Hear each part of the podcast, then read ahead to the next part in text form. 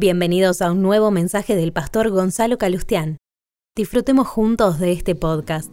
Estoy avanzando y no quiero dejar de compartir en este tiempo lo que es una serie que le puse como título Bitácora de una pandemia, diario de viaje, donde uno nota esos momentos, esos días importantes.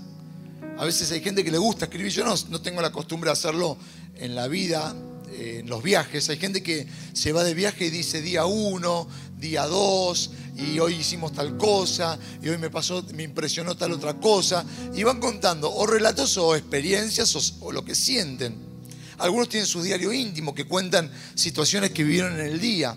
En este caso, empecé a escribir un montón de, de cosas que hervían dentro mío. Por eso el título de esta enseñanza que es parte de la serie de la bitácora de una pandemia. ¿Qué enseñanza hoy anoté en este diario? Es, siempre estaré en el lado Jesús de la vida. Siempre estaré en el lado Jesús de la vida. Eh, Súper importante y, y en un rato voy a explicarte por qué. Me pasó en las últimas semanas que más allá, como te decía recién, de, esas eh, palabras que hierven en mi corazón. Más allá de eso, si hoy voy a mis notas, por ahí tengo, no sé, 20 mensajes por hacer o 20 sermones allí. Pero para cada stage, para cada escenario, hay un backstage, hay un detrás de escenario. Cada vez que me toca estar parado delante de ustedes, compartiendo, cada vez que está, como se dice en el stage, en el escenario, hay un detrás. Y nunca voy a compartir algo que primero Dios no habló con trato, con historias. Por eso, en todo lo que uno va anotando, a veces me toca anotar en una circunstancia, en una charla con alguno del equipo, a veces me despierto en la mañana y me pasa muchas veces, muchas veces. Este es uno de esos sermones que me levanté a las 3 de la mañana y como me desvelé, sabía que Dios me iba a hablar. Así que no me hago ningún problema, feliz de la vida, cuando me desvelo, por más que al otro día tenga que hacer cosas, no me preocupa para nada, porque sé que en ese momento voy a agarrar mi Biblia, voy a agarrar mis notas y no voy a detenerme hasta que Dios me hable. Por eso, cuando llegué a esta historia, que Alguna vez la he predicado, calculo, ahora no tengo la memoria de que lo hice, pero sí me pasó algo muy puntual, que fue que me encontré con un contexto de la historia que sí nunca había profundizado. Y literalmente me voló la cabeza. Son esas cosas que sé que el Espíritu Santo te va a iluminar. Ahora, alguno preguntará, bueno, ¿cuál es esa historia? Seguramente que la leíste alguna vez pero la vamos a leer completa. Presta atención porque son de estas historias que de repente empiezan o surgen de una manera y de, repente hace poco, cambian totalmente. Uno dice, ¿en qué quedamos? Versículo 12, versículo 13 es una historia. Versículo 14 ahora, pero parece que hubiera sido otro día, otra historia. Y no, no, ocurrió ahí querés saberlo, ¿no? Seguramente ya estás ahí con ganas de decir, deciros el texto, de qué se trata. Bueno, Mateo. En realidad podríamos leer o Mateo, o Marcos, o Lucas, o Juan. Los cuatro evangelios relatan esta historia, cosa que no es frecuente. Pero quiero el relato de Mateo capítulo 21, versículo 12. El que ya lo encontró, el que tiene su Biblia, seguramente ya sabe de qué se trata. Jesús entró en el templo y echó de allí a todos los que compraban y vendían. Volcó las mesas de los que cambiaban dinero y los puestos de los que vendían palomas. Escrito está, les dijo, mi casa será llamada casa de oración, pero ustedes la están convirtiendo en cueva de ladrones. Y fíjate ahora el versículo 14 que te mencionaba. Se le acercaron en el templo ciegos y cojos y los sanó. Denomino este pasaje no, no va a ser el primer punto, pero hoy tengo como puntos sobresalientes. Y este pasaje para mí tiene una denominación, el día que Jesús pegó un grito en el cielo. El día, porque yo lo leo esto, digo, pero este no es el Jesús que venimos viendo. ¿Qué, lo cansó? ¿Por qué reacciona de esta manera? O sea, hay, hay varias hipótesis en cuanto que, porque si leemos el mismo relato, los cuatro evangelios, los tres sinópticos, el, primer eh, el evangelio de Juan no está como todos los otros evangelios cronológicamente al final, sino que aparece apenas comienza el evangelio de Juan. Hay diferentes historiadores, y esto es como una nota de color, en realidad no tiene que ver tanto con, una enseñanza, que hablan de que no era la única vez que Jesús lo hizo y que Jesús había estado ya otras veces en Jerusalén.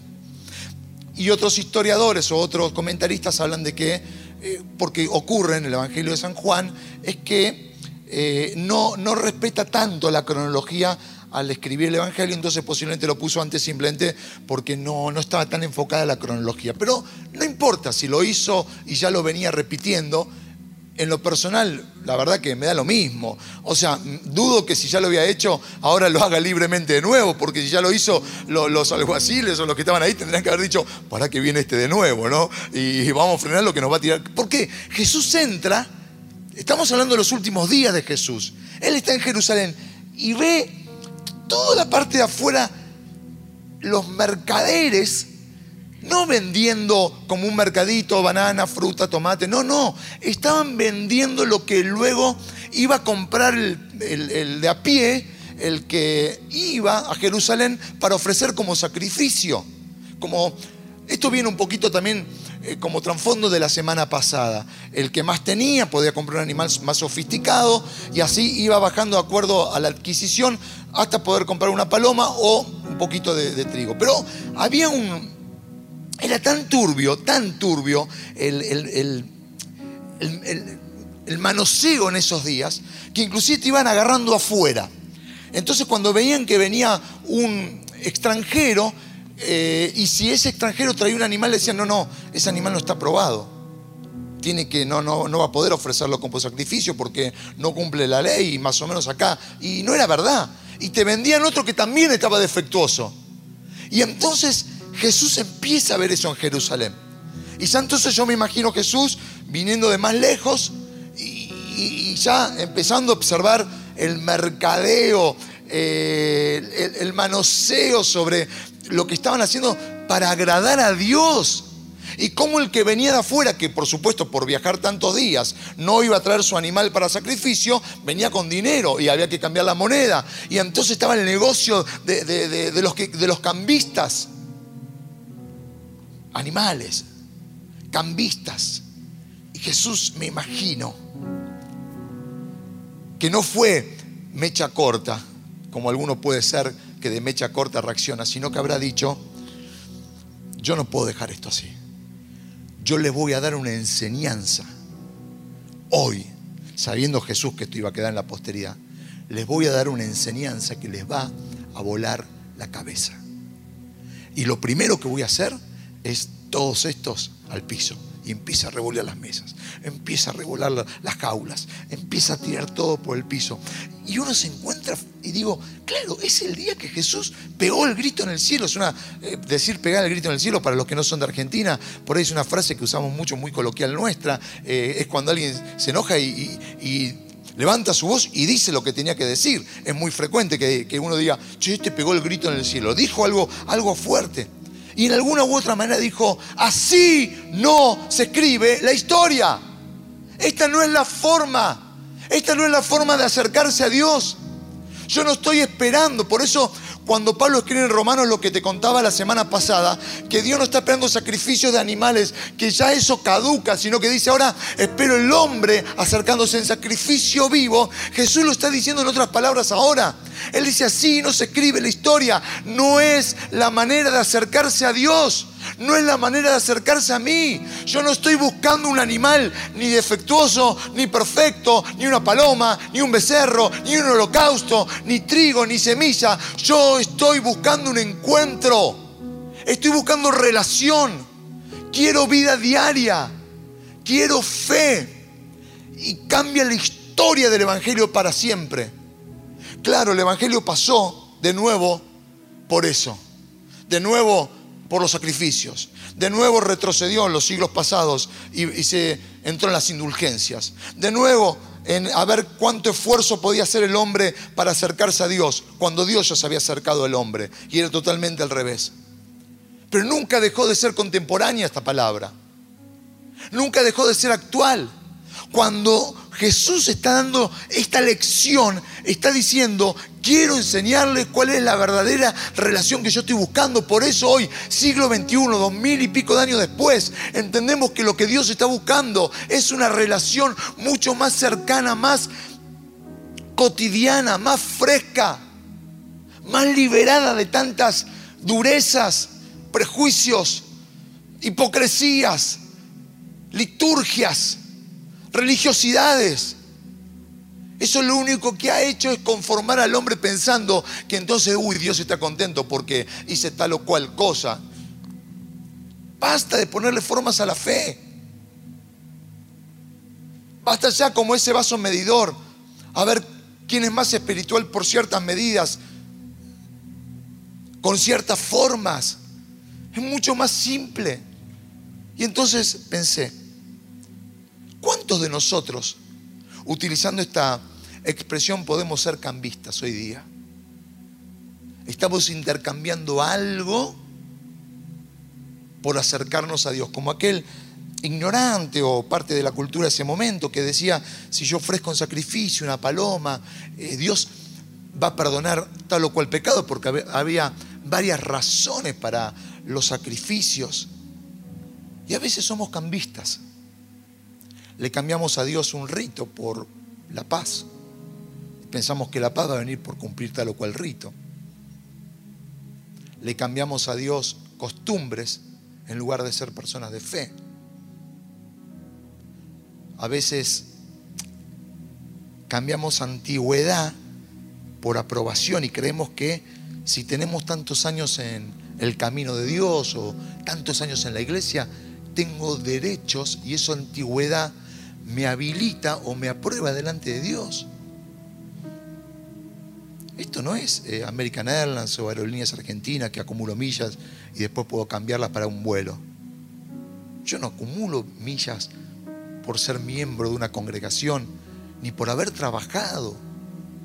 En todo caso, acumulo millas por haberme quebrantado una y otra y otra vez, siempre diciéndole, Señor, mi duro corazón tiene que quebrarse hoy, mañana y de nuevo, porque siempre necesita ser ministrado. Siempre. Y, la, la realidad es que cambiamos sacrificios religiosos por morir. O sea, si no, servir o venir no es morir. Morir es otra cosa. Y como decíamos, es lo que está esperando Dios y lo que en estos días nos está preparando tanto, tanto, tanto, que no puedo dejar, como te dije, de compartirte este, esta palabra que para mí es hierve fuego dentro de mi corazón. Dios, lo dijimos, Dios nos podó, como, como aquel que podó un árbol por todos lados. Fue genial. No, pastor, estoy recansado. Fue genial lo que pasó. Ahora, solo raíces profundas, solo raíces profundas, son las que pueden soportar una tormenta fuerte. Un árbol que no llegó a, tener raíces profundas es muy probable que cuando venga una tormenta, el otro día tuvimos una tormenta muy fuerte, por lo menos en Buenos Aires. Y yo justo estaba trabajando en casa, en, en mi escritorio, y tenía la ventana y había muchas plantas que a mí me gusta tener, y las veía pobrecitas sacudirse, deshojarse y decía, ¿qué hago? Bueno, nada, ya está. Pero pasó el otro día, le digo, mira cómo quedaron todas esas, esas, esos arbolitos que tengo ahí en sus macetas. Ya va a volver, pero el tronco no, no había, había estado firme, no lo logró vencer. Porque en las tormentas solo quedan los árboles fuertes. Y este, estos tiempos solo quedan árboles fuertes. Los que no están echando raíces están en peligro. Y no quiero desanimarte porque alguno diga, pero yo no tengo raíces profundas. O sea, estoy en peligro, sí. Pero para eso estamos ahora. Para, para eso estamos hoy. Para que puedas regar. Para que puedas fortalecer tu vida. Para abrir un espacio más para que el Espíritu Santo pueda hacer la obra. Es tan importante el espacio, porque algunos sienten que no llegaron a acabar o a tener raíces profundas. Y están por tirar la toalla, están por sucumbir. Algunos que por causalidad o por alguna razón están ahora escuchando el mensaje, ya tiraron la toalla. Ya la fe desapareció de sus corazones. Ya venís tomando decisiones donde lejos estuviste de consultar a Dios. Es más, hasta estás dándole la espalda a Dios. Y no por maldad, sino porque no lograste tener raíces que aguanten tormentas. Y te estás dando cuenta que solo árboles fuertes permanecen. Pero esto es lo que queremos orar en esta hora. Esto es lo que en un momento vamos a pedir al Señor. Que te conviertas en árbol, en árbol fuerte. Diga el débil, estoy liquidado. ¿Eso dice la Biblia? No, no, no dice eso. Diga el débil, soy. O sea, que no es para sucumbir, no es para caerme, es para decir, Dios, pongo mi vida en tus manos y harás obra del Espíritu Santo. Dios usó este tiempo para que la iglesia reúna ejército y fuerza. Este tiempo la iglesia está reuniendo ejército. El otro día veía todas esas caras que me emocionaban con Liz y nos emocionaban de, de, la iglesia, de los líderes. Y, créanme, que no es que, ah, no me importa porque Dios, no, no. Uno pasa ese momento, pero digo, ¿qué equipazo? Está preparando ejército y fuerza.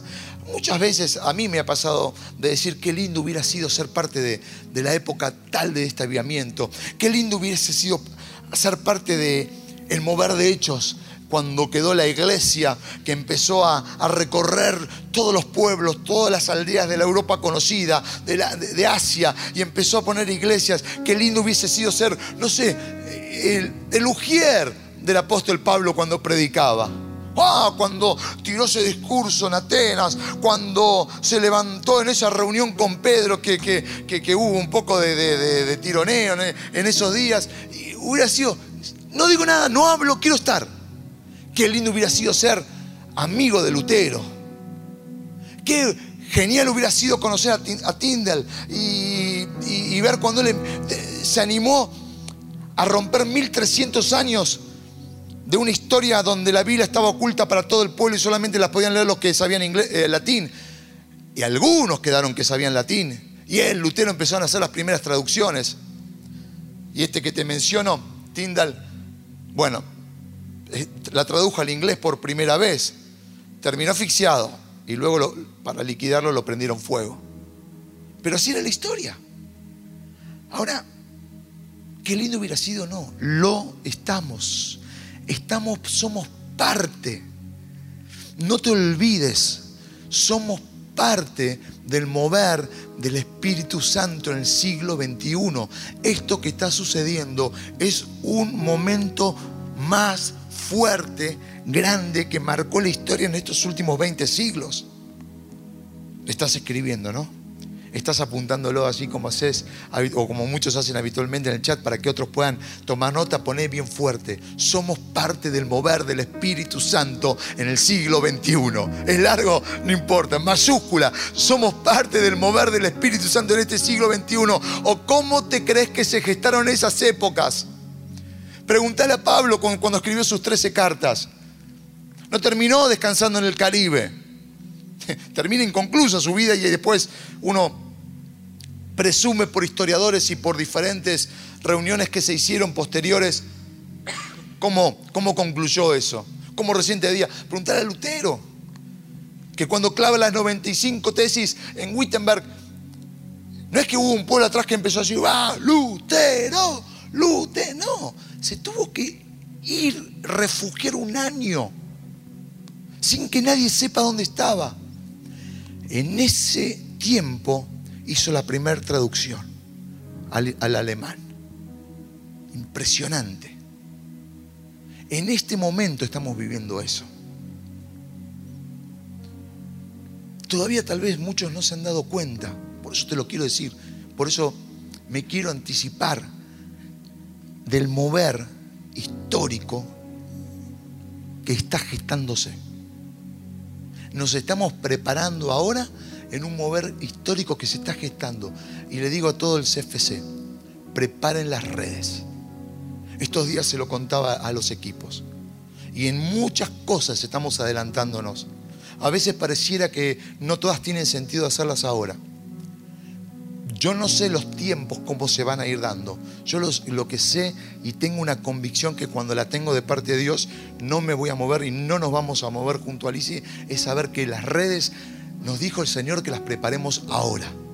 No puede ser que el día que venga estemos en el bote y estemos por, momento de pescar y diga, che, viene un cardumen. Y uno diga, para, tengo que coser bien las redes. Tengo un agujero acá, así que el cardumen. No, no. A ver, ayúdame, vamos a estirarlo a ver si no se hizo ningún nudo. No. El día que diga se viene el cardumen, el día que digas se viene el mejor momento para trabajar, yo lo único que tengo que hacer es agarrar la red y ya está lista. Estamos trabajando y preparando un montón de cosas porque entendemos lo que Dios está haciendo. Por supuesto, yo les he contado alguna que otra vez, estuve estresado, confundido, pero me di cuenta que era preparación. Y sé que tiempos que nos hemos detenido se van a contar como 10 en los próximos meses. Y lo que antes ocurría en 10 años va a ocurrir en un año. Y se van a acelerar que van a compensar tremendamente. Y acá viene lo que a mí particularmente me imagino Jesús en este momento de, la historia, en este momento de la circunstancia, cuando termina de tirar abajo la última caula y la tira y, está con... Algunos se lo imaginará Jesús.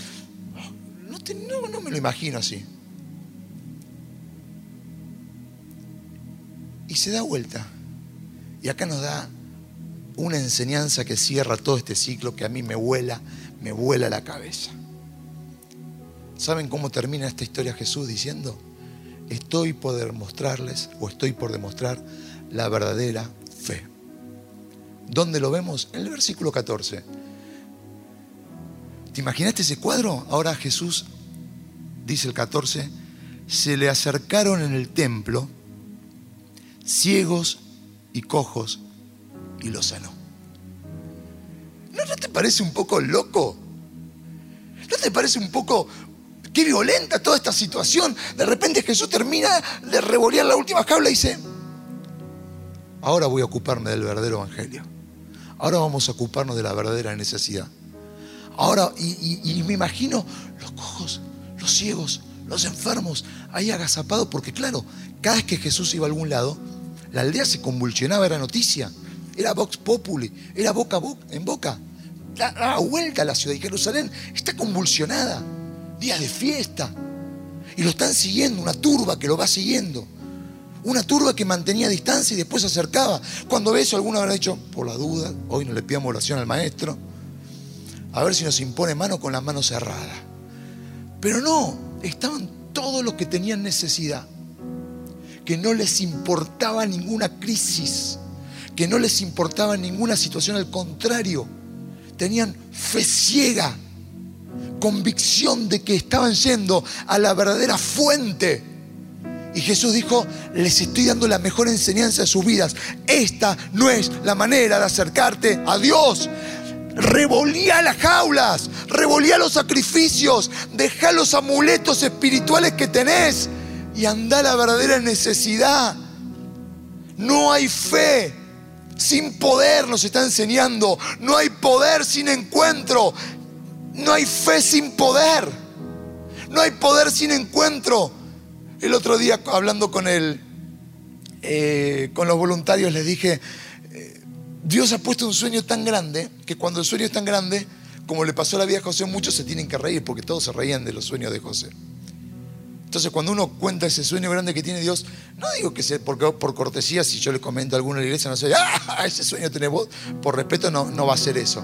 Pero a veces uno nota que, con cierta educación, pero no se enganchan, no, no, no se suman. Hasta les incomoda porque no pueden ver más allá. Y lo tratan de analizar en el ámbito del alma, donde el ámbito y el alma necesitan entendimiento. El alma necesita entender, porque el quien se mueve en el ámbito del alma necesita eso. Pero en, realidad el ámbito del espíritu no necesita entender, necesita discernir. Se conjuga diferente en los verbos. Y cuando eso ocurre, Dios está hablando y le decía, quiero que muchos se rían los próximos días, porque va a significar que va a existir aparentemente una utopía, que es un, improbable que suceda, algo que, esa utopía tiene que ver con, bueno, esto no, creo que ocurra, eh, es muy difícil, sí, pero lo escribí los otros días y volvámoslo a escribir. La fe destroza las utopías. Vamos de nuevo. yo si estaría en la iglesia le diría, repitamos todos juntos y si querés parecer un loco en tu casa y que, del otro lado alguno te mire raro, decirlo bien fuerte. La fe derrota las utopías. El recomienzo de tu finanzas puede ser una utopía. Porque no hay forma de que digas, quebrado, arruinado, no hay forma. El recomienzo de tus finanzas tal vez es esa utopía en tu vida personal. Tal vez tu lista de pérdidas Ah, no creo que las recupere, puede ser otra utopía. El revertir tu estado avanzado emocional puede ser una utopía. Pero yo quiero simplemente declarar lo que Jesús declara en su palabra y lo que Él nos enseñó. Dios las quiere destrozar con fe. Dios las va a destrozar con fe. Y, y les digo esto, y sé que va para muchos. No caigas en la tentación de ceder. Me estoy dando cuenta en estos días, con algunos, que por lo que no pueden ver están cediendo. Detenete, detenete. Antes de haber hecho algo así, haber, eh, tenés que haber ido a Dios tantas veces. Después entonces decidirás. Pero detenete, no caigas en la tentación de ceder, aunque estés lleno de bronca, aunque estemos llenos de, impotencias,